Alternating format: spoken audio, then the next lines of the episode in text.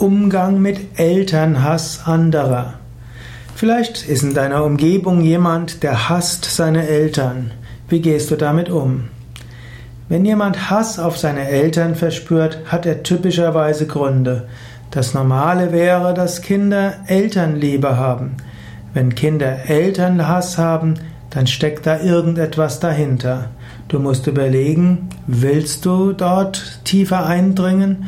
Willst du dich damit konfrontieren oder hältst du dich da lieber raus? Manchmal hilft es Menschen, wenn sie mit anderen darüber sprechen können.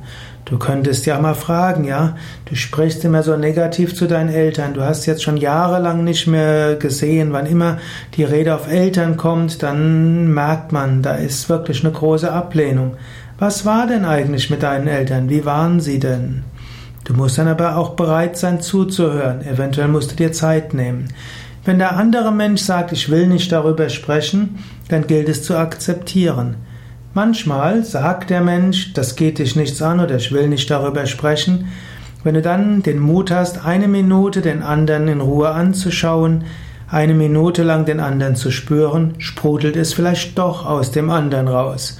Vielleicht will der andere nur dir die Gelegenheit geben, dich ohne Schwierigkeit wieder von dannen zu begeben. Also wenn jemand schon sagt, er will nicht sprechen, aber er lenkt nicht gleich ab, er braucht etwas Zeit, dann warte, vielleicht will er oder sie sprechen. Manchmal hilft es, wenn Menschen Yoga und Meditation üben. Über Yoga und Meditation kann die Seele heilen. Über Yoga und Meditation können Verspannungen verschwinden. Über Yoga und Meditation können Menschen auch sich vom Herz öffnen.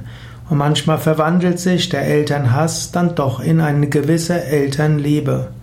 Und manchmal gibt Yoga und Meditation Menschen auch die Kraft, eine weitere Psychotherapie zu suchen, dass sie ihren Eltern vergeben können.